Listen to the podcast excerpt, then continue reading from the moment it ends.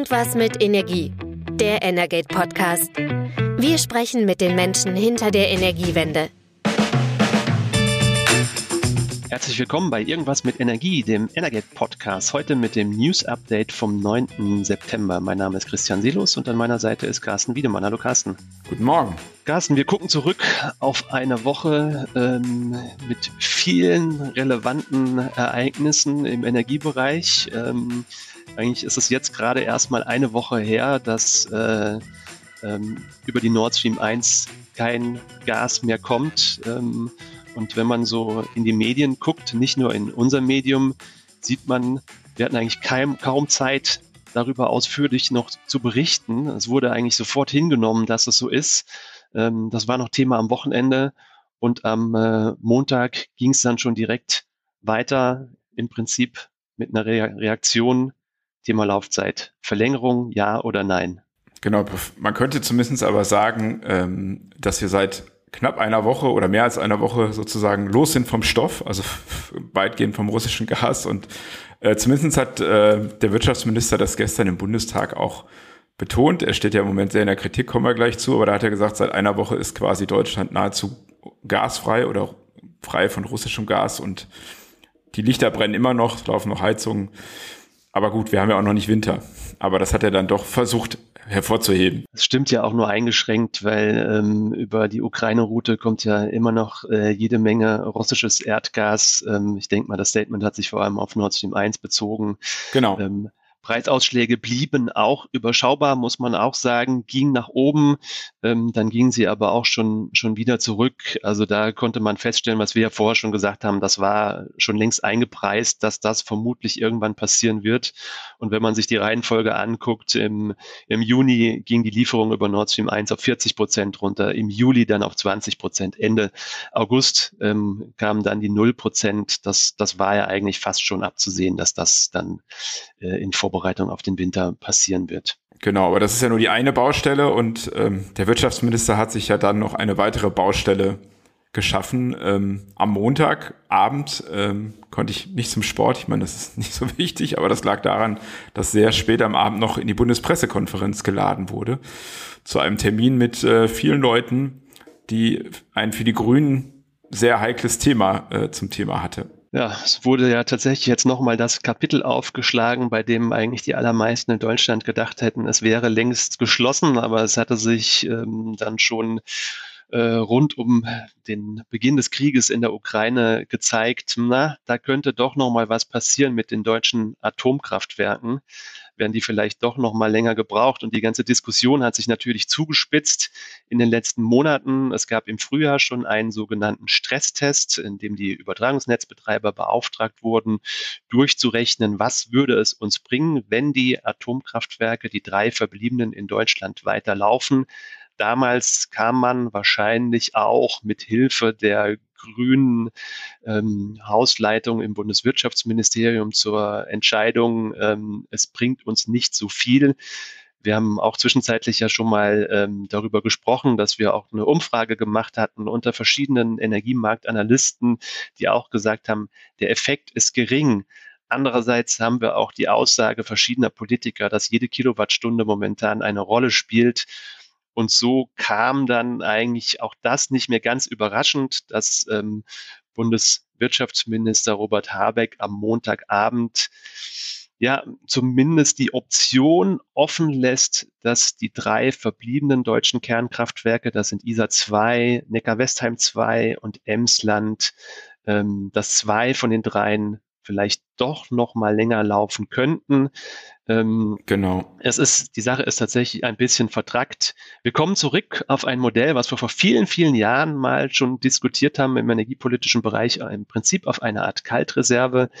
Diesen ähm, Begriff hat Robert Habeck nicht benutzt, weil der damals von Union und FDP geprägt wurde im Jahr 2011, als es darum ging, wie wollen wir mit den Kernkraftwerken in Zukunft weiterverfahren nach dem, nach dem äh, Fukushima-Gau. Und ähm, jetzt nennt sich das Ganze Einsatzreserve. Genau. Und äh, Grundlage war ja eben dieser zweite Stresstest, der geguckt hat, na, könnte es in irgendeiner Situation knapp werden mit dem Stromtransport, also auch mit der Erzeugung. Äh, es waren, sind verschiedene Faktoren. Wie, wie ist der Strombedarf im Netz? Also was passiert zum Beispiel, wenn viele Leute jetzt sich Stromheizung anschaffen? Das steht da konkret drin. Wie kommen die Kohlekraftwerke zurück an den Markt? Darüber haben wir auch schon gesprochen. Das ist ja geplant, aber passiert bisher nicht so schnell, wie das vielleicht erhofft war. Ähm, wie sieht es mit dem Einsatz der Gaskraftwerke aus? Und ein großer relevanter Punkt ist auch das Thema Atomenergie in Frankreich. Da sind ja viele Kernkraftwerke eben gerade nicht am Netz, weil sie in Revision sind. Ähm, und äh, wenn die nicht zurückkommen, dann können die natürlich, kann Frankreich auch keinen Strom nach Deutschland exportieren, beziehungsweise wir keinen Strom von dort importieren. Und das äh, sorgt natürlich auch für Probleme. Und all das haben die Netzbetreiber eben simuliert und haben dabei auch in einem Szenario mit dem Weiterbetrieb, dem Streckbetrieb, dem sogenannten der drei Kernkraftwerke gerechnet und kommen eben zum Ergebnis, in Extremsituationen kann es eben sein, dass es zu Ausfällen kommt, also zu, dass der Bedarf nicht gedeckt werden kann. Ähm, ein großes Problem ist eben der sogenannte Redispatch, also äh, die Knappheit von Erzeugung in bestimmten Regionen, die man dann ausgleichen muss. Das hängt mit den Stromnetzen zusammen, die noch nicht ausgebaut sind. Braucht man jetzt nicht ganz ins Detail gehen. Äh, Habeck hat diese Angaben der ÖNB dann zugrunde genommen, eben eine sehr, ja, du hast es schon angesprochen, komische Entscheidung zu treffen, finde ich. Eben diese Einsatzreserve, die besagt, wir haben drei AKWs, äh, wir nehmen aber nur zwei im Süden, da ist tatsächlich auch der Bedarf ein bisschen größer, ähm, weil wir eben den Flaschenhals Stromnetz haben. Und die lassen wir aber nicht weiterlaufen, sondern schicken die in diese Einsatzreserve. Das heißt, wir fahren, die laufen bis zum Jahresende, dann laufen sie entweder weiter, wenn zum Beispiel im Dezember klar ist, oh, die Atomkraftwerke in Frankreich, die sind immer noch vom Netz, dann laufen sie eben weiter bis äh, April 23. Oder aber sie werden erstmal runtergefahren und wenn man dann im Januar feststellt, wir haben doch Bedarf, dann werden diese beiden Anlagen und nur die hochgefahren äh, und laufen dann eben bis zum Ende, äh, also bis zum, bis die Brennelemente aufgebraucht sind. Es ist so ein bisschen, könnte man sagen, ja, ein grüner Kompromiss oder ein grüner, ja, es ist irgendwie etwas halbgar, finde ich, weil äh, letztendlich wird jetzt äh, gesagt vom Wirtschaftsministerium ja am Atomausstieg wird festgehalten, aber faktisch ist das ja nicht so. Denn die Anlagen könnten auch einfach weiterlaufen und es gibt ja auch Gründe dafür, es ist ja keine Frage. Äh, und ähm, ich verstehe das nicht so ganz, warum man diesen komplizierten Weg gewählt hat, Zumal, wenn man sich dann nochmal Emsland anguckt, das äh, Kernkraftwerk im Norden, was man da sich jetzt überlegt, alles nur damit diese Anlage abgeschaltet wird, dann hat man schon den Eindruck, ähm, das hängt auch mit Wahlkämpfen zusammen, die gibt's nämlich gerade in Niedersachsen. Das kannst du ja vielleicht mal sagen, was man sich jetzt für Emsland überlegt hat oder für den Norden. Ja, wir gucken gleich nochmal auf, äh, warum, auch da, darauf, warum du gesagt hast, äh, es ist ein, eine komische Entscheidung, ähm, eben auch betreffend die beiden äh, Kernkraftwerke, die jetzt erstmal noch irgendwie im Markt verfügbar bleiben sollen. Ja, beim Kernkraftwerk Emsland äh, in, äh, in Norddeutschland ist es so, dass erstmal die niedersächsische Landesregierung vorab schon klar signalisiert hatte, ähm, dass ein Weiterbetrieb da nicht in Frage kommt. Ähm, Dafür gibt es aber vermutlich wohl politische als auch technische Gründe. Gucken wir erstmal auf die technischen, weil bei allem, was wir wissen, ist es wohl so, dass die ähm, Betreiber des Kernkraftwerks Emslands ohnehin schon damit gerechnet haben, ähm, bis zum Jahresende möglichst die letzte Kilowattstunde aus dem, aus dem äh, Kernkraftwerk und aus der Nutzung der Brennelemente herauszuholen. Also sie haben schon relativ frühzeitig für den Herbst mit einem Streckbetrieb gerechnet, wo dann das Kernkraftwerk langsam schon auslaufen gelassen wird. Ähm, die Stromproduktion sinkt dann nach und nach ab, bis sie dann im Prinzip bis zum Ende fast den Punkt Null erreicht. Ähm, das ist ein Argument dafür, bei dem wir aber nur äh, erzählen können, was wir aus verschiedenen Quellen gehört haben. Der andere Punkt ist, glaube ich, auch offensichtlich. In Niedersachsen wird demnächst äh, eine neue Landesregierung, neuer Landtag gewählt. Und ähm, da ist es gerade für die ähm, SPD im Land, ähm, die auch den Ministerpräsidenten stellt, eben wäre es ein Unding, ähm, das äh, Kernkraftwerk Emsland weiterlaufen zu lassen. Aber ich muss ganz ehrlich sagen, die, die, die Alternative dazu empfinde ich persönlich schon auch als ein ziemliches Unding und da wird es vermutlich nicht nur mir so gehen, weil die Idee ist jetzt, ähm, sollte es doch eine Situation geben, wo eigentlich die Strommengen aus dem Kernkraftwerk Emsland benötigt würden, dann soll dafür jetzt eine Alternative geschaffen werden. Innerhalb kurzer Zeit, ob das gelingt, ist noch offen und die Alternative heißt schwimmende Ölkraftwerke. Ähm, muss ich ganz ehrlich sagen. Das muss man sich auf der Zunge zergehen lassen, ja. Ja, ist mir in 20 Jahren deutscher Energieberichterstattung persönlich noch nicht begegnet. Äh, jetzt kommen sie, klar, uns begegnen momentan viele Dinge, die uns vor ähm, noch nie widerfahren sind, aber jetzt kommen angeblich auch die schwimmenden Ölkraftwerke, ähm, die in der Nordsee ähm, platziert werden sollen. Es werden Punkte gesucht, wo die jetzt möglichst schnell anlaufen können, um dann auch eine Verbindung zum, zum Stromnetz zu finden. Ähm, normalerweise kommen solche Anlagen irgendwo für, für vorübergehende Strombedarfe ähm, in Afrika oder anderen Ländern der Welt zum Einsatz. Jetzt sollen sie bei uns kommen. Und man hört es schon, Ölkraftwerke, das ist alles andere als eine saubere Sache. Ähm, und ähm, gegebenenfalls müssen jetzt sogar noch Umweltgesetze angepasst werden, damit diese Dinger überhaupt dann ähm, bei uns betrieben werden dürften. Ähm, es bestärkt nochmal das, was du gesagt hast. Das ist definitiv eine komische Entscheidung. Muss man sagen, wenn es tatsächlich technisch so ist, ähm, dass äh, das Kernkraftwerk Emsland schlicht über den Januar hinaus nicht mehr hätte zur Verfügung stehen können, ähm, dann muss man da wahrscheinlich einen Haken dran setzen. Dann ist das so. Ähm, die Alternative Ölkraftwerke, die mutet doch schon sehr merkwürdig an und bestärkt nicht unbedingt, dass das wirklich eine konsistente und, und mehrheitsfähige Entscheidung ist, die da getroffen worden ist. Genau. Ähm, und wenn wir die Geschichte weiterspinnen, wir sind ja eigentlich immer noch am Montag, als es verkündet wurde und ähm, am Dienstag hat sich das Ganze dann äh, schon wieder, äh, ich will nicht sagen gedreht, aber eine, äh, hat eine neue Wendung bekommen. Denn eigentlich ähm, klang es am Montag so, naja, ähm, diese Entscheidung haben wir jetzt getroffen und man ist natürlich auch davon ausgegangen, dass die, die das betrifft, nämlich die Betreiber der ähm, Kernkraftwerke davon wussten. Äh, ENBW, die betreiben Neckar-Westheim 2, also eine der Anlagen im Süden, haben sich auch direkt geäußert und gesagt, ja, man guckt sich das jetzt an. Ähm, aber bei Preußen Elektra, die eben ISA 2 betreiben, war das anders. Die haben das nicht intern geregelt, sondern haben einen Brief lanciert über die Presse. Und in dem steht eigentlich eine klare Absage an dieses Konzept äh, der Einsatzreserve. Sie sagen, das sei technisch äh, nicht möglich, das so zu machen. Ähm, und äh, haben damit natürlich den, äh, den Wirtschaftsminister erneut vor den Kopf gestoßen, weil der eben den Eindruck erweckt hätte, das sei so alles machbar und eben auch besprochen. Und dann wird eben öffentlicher Brief lanciert, natürlich mit Absicht, äh, dass das alles gar nicht äh, funktioniert. Und wir wissen ja, die Gasumlage, da wird immer noch drüber diskutiert, ist auch ein Thema, was dem Wirtschaftsminister nicht so gelungen ist, wo er jetzt nachsteuern muss. Und dann war hier schon das nächste Thema, dann hat dann das Wirtschaftsministerium auch direkt wieder zu einem Gespräch äh, geladen und äh, der Wirtschaftsminister hat auch, also Habeck hat dann öffentlich auch gesagt, er sei doch sehr verwundert über diese Reaktion und ähm, hat dann wiederum einen Brief zurückschreiben lassen über seinen Staatssekretär Greichen an das Unternehmen Preußen Elektra äh, und hat den dann aber auch an die Presse äh, geschickt. Also da schießt man mit gleicher Münze zurück.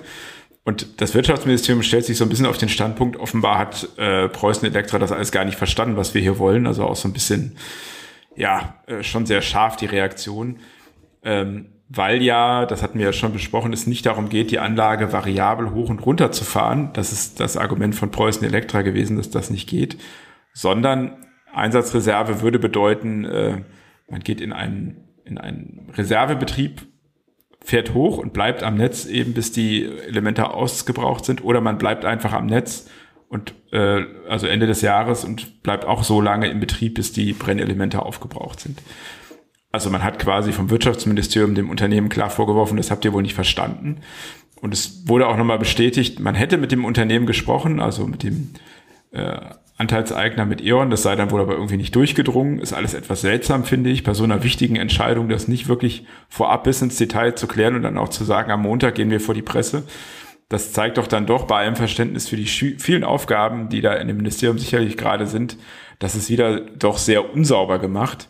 Vor allem steht man jetzt in der Öffentlichkeit auf jeden Fall jetzt nicht besonders gut da. Das ganze Konzept bekommt noch mehr Risse, ähm, weil es vorher noch auch schon viel Kritik daran gab, natürlich von der Opposition, die sagen, ja, wir können die Dinger doch länger laufen lassen, die sind technisch okay, warum machen wir diesen Wahnsinn und schalten die ab in dieser Situation? Und damit hat man sich jetzt wieder eine Baustelle angeschaffen, es wird weiter verhandelt, vielleicht geht es auch um Geld, denn natürlich wird der Reservebetrieb auch vergütet, wenn man die Anlagen vorhält, so ähnlich wie bei den Kohlekraftwerken auch, aber es ist einfach ein ziemliches Chaos da einfach entstanden, was ich einfach nicht verstehen kann, dass man das zugelassen hat. Also allein schon, wenn man sich die Kommunikation jetzt anguckt, ähm, es, es, es ähm, sieht nach einer sehr ein, einsamen Entscheidung des Bundeswirtschaftsministeriums eigentlich aus, ähm, das, was du gerade skizziert hast, zeigt ja, die Absprachen mit den Betreibern hat offensichtlich ähm, nicht wirklich ähm, richtig stattgefunden. Zumindest ähm, scheinen sich beide Seiten ähm, gegenseitig nicht wirklich zu verstehen. Und ähm, öffentliche Briefe an die Presse zu lancieren aus beiden Richtungen, das ist auf der Eskalationsleiter schon ähm, eine der obersten Stufen. Ähm, das muss man auch sagen. Ähm, da scheint die Kommunikation nicht mehr richtig gut zu funktionieren. Es gilt aber ja auch regierungsintern, weil ähm, die FDP zeigt ja momentan auch sehr deutlich, dass sie diesen Weg einfach nicht mitgehen will. Ähm, Bundeswirtschaftsminister Habeck hat gesagt, der Bundestag muss der Sache zustimmen, das, was er jetzt vorschlagen will. Das ähm, wird nur funktionieren, wenn die FDP zustimmt. Die signalisiert momentan aber sehr deutlich, dass sie sich eine Laufzeitverlängerung bis ins Jahr 2024 für alle drei betroffenen Kernkraftwerke ähm, wünscht. Ähm, Habecks Reaktion in der Bundespressekonferenz, als er am Montagabend ähm, äh, das Konzept vorgestellt hat, war schon, naja, äh, der Bundestag stimmt zu, oder es bleibt eben beim bisherigen Szenario. Da bin ich jetzt gespannt, ob man auch innerhalb der Regierung weiterhin so miteinander kommunizieren will, so miteinander umgehen will. Ich glaube, auch da sind sicherlich nochmal Gespräche erforderlich und ähm, Vielleicht auch noch mal ein kleiner, kleines Nebenthema. Ähm, Minister Habeck hat auch in der, in der Bundespressekonferenz gesagt, also nach seinem Verständnis muss das Atomgesetz für diese Entscheidung nicht geändert werden. Und da kam jetzt in den Folgetagen auch schon Widerspruch aus dem für die äh, Atomaufsicht zuständigen Bundesumweltministerium, die sagen, ja doch, da muss sehr wohl das Atomgesetz geändert werden. Also auch da verfestigt sich nochmal der Eindruck, da ist offensichtlich auch noch nicht so richtig ähm, gemeinsam miteinander über diese Sache gesprochen worden. Und ähm, ich habe so langsam auch hier so einen Gasumlagen-Moment ähm, da ist scheinbar auf die Schnelle jetzt eine sehr relevante Frage und einfach auch eine Frage, die ja in, in Deutschland immer ein Streitthema war und die auch wirklich viele Menschen beschäftigt, eine Entscheidung getroffen worden, die ja, so wie es momentan ein bisschen aussieht, auch übereilt ist. Ähm, denn im Ergebnis des Stresstests könnte man die ganze Sache ja auch noch anders lesen. Die Übertragungsnetzbetreiber, ähm, wenn man da nochmal in dieses Papier reinguckt, ähm, empfehlen durchaus auch einen, einen richtigen Weiterbetrieb der Kernkraftwerke und zwar auch aller drei, zumindest bis zum Frühjahr 2023. Also da ist jetzt wirklich eine Riesenbaustelle entstanden, bei der man sich wirklich fragen muss, ob wir die jetzt in der Form so haben müssen oder ob ähm, vielleicht nicht am Ende der pragmatische Ansatz, den äh, das Bundeswirtschaftsministerium ja auch bei der, bei der Frage der Rückkehr von Kohlekraftwerken gefunden hat und das recht unideologisch entschieden hat, entgegen ähm, eigentlich ja ähm, sonstiger grüner Parteilinie jetzt die Kohlekraftwerke nochmal zurückzuholen. Und die Frage, was heißt das für den Kohleausstieg 2030, ähm, da kommen wir ja momentan gar nicht dazu, die überhaupt mal zu stellen oder ähm, gar zu beantworten. Also ich sage es ganz ehrlich, ich hätte mir hier an der Stelle auch einen pragmatischeren Ansatz gewünscht ähm, und wenn möglich dort die Kernkraftwerke dann vielleicht doch ähm, über das Jahresende vernünftig weiterlaufen zu lassen. Dann vielleicht bis Frühjahr 2023, weil danach wäre dann die Frage entstanden, was passiert mit Brennelementen, ähm, Neubestellungen. Da hätten wir, glaube ich, dann wirklich ein anderes Fass zu öffnen. Aber da kommen wir jetzt gar nicht hin. Jetzt ist die Lage erstmal so, wie sie ist und ich bin ganz sicher, das letzte Wort ist da noch nicht gesprochen. Nee, und äh, man muss es sagen, als Opposition hat man es da im Moment leicht. Also äh, Friedrich Merz kann das, kann den, äh, kann sich hinstellen, den Wirtschaftsminister scharf kritisieren, kann den Bundeskanzler aufrufen, wie er das im Bundestag gemacht hat, diesen Wahnsinn zu stoppen.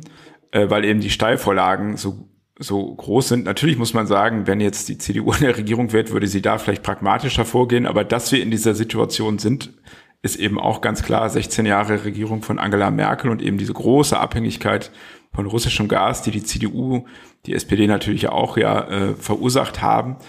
Und es ist einfach wahnsinnig schwierig, da jetzt so schnell wieder rauszukommen. Und da muss dann eben jeder über seinen Schatten springen, wie du schon sagst. Das hätten dann auch die Grünen tun müssen durch eine frühere Entscheidung. Und so ist es eben sehr unschön und ist halt auch nicht angenehm in so einer Situation eine Regierung zu haben, wo man das Gefühl hat, dass sie Fehler macht, dass sie intern zerstritten ist, ähm, wo die äh, Ausga äh, Aufgaben sozusagen von außen einfach so groß sind. Ähm, denn wir haben ja jetzt nur dieses Thema Atomenergie äh, gestreift. Es gibt ja noch das große Thema Strommarktreform. Am Wochenende wurde ja das Entlastungspaket vorgestellt mit, mit vielen kleinen Punkten. Beim Thema Gas ist da noch gar nichts drin. Das hat man einfach vertagt, weil man da nicht weiß, Gaspreisdeckel und Modell, das soll jetzt eine Expertenkommission machen, also wer weiß, wann das kommt. Aber ein Strompreisdeckel, der soll eben kommen. Das ist die, also eine Erlös, Erlösobergrenze. Das ist das klare, die klare Absicht der Bundesregierung, hat äh, der Bundeskanzler Scholz auch gesagt. Und diese Erlösobergrenze soll ja im Prinzip bedeuten, wenn mehr verdient wird, schöpft der Staat das ab und gibt das eben in Form äh, eines rabattierten Stromkontingents an die Bürger zurück. Äh, da, darüber wird jetzt im Einzelnen noch zu entscheiden sein, aber das macht man national nur, wenn nicht die EU sich auch äh, sich nicht auf so etwas einigt und genau darum geht es heute. Also wir reden ja äh, am Freitag, äh, den 9. Oktober und da, äh, 9. September. Da findet eben gerade das EU-Energieministertreffen statt, was eben auch über das Thema Strompreisbremse spricht. Und da gab es diese Woche, äh, haben wir einen Leak bekommen. Da geht es genau um das Thema, wie kann man und in welcher Höhe könnten diese Grenzen ausfallen. Ja, also da gibt es unterschiedliche Modelle und Vorschläge. Auf der EU-Ebene wird diskutiert, dass man im Stromhandel jetzt die Gewinne sozusagen abschöpft und das ähm, dadurch gewonnene Geld dann auf die Verbraucher umlegt. Ähm, das ist ja auch der Weg, den jetzt ähm, Bundeskanzler Scholz ins Gespräch gebracht hat. In Österreich hat man jüngst jetzt äh, einen, einen anderen Weg gewählt. Ähm, dort wird konsequent ein, ein Strompreisdeckel eingeführt. Also tatsächlich fangen die Österreicher auch beim Thema Strom an, obwohl wir ja eigentlich jetzt erstmal in erster Linie ein Gasproblem haben und die hohen Gaspreise in den Strommarkt hineinspielen. Trotzdem auch die österreichische Regierung hat sich jetzt dazu entschieden, zunächst einen Strompreisdeckel einzuführen, um die Bürger darüber zu entlasten. Und die Höhe dieses Strompreisdeckels, die finde ich wirklich absolut bemerkenswert und ähm, deshalb auch absolut erwähnenswert, weil die wollen den Strompreis für die, ähm, für die Endkunden und Kundinnen jetzt bei 10 Cent pro Kilowattstunde deckeln.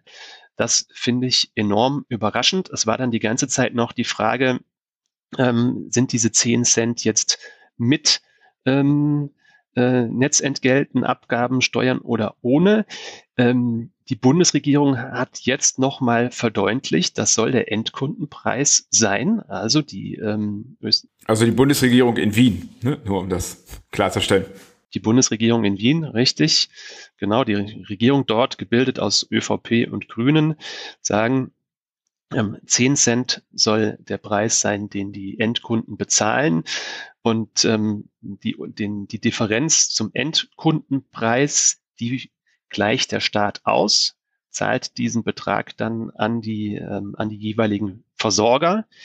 Ähm, das wird natürlich auch eine gewaltige Aufgabe, das jetzt auch umzusetzen. Ähm, das, da muss ja ein völlig neues Modell für die, für die Rückzahlung auch an die Versorger aufgesetzt werden.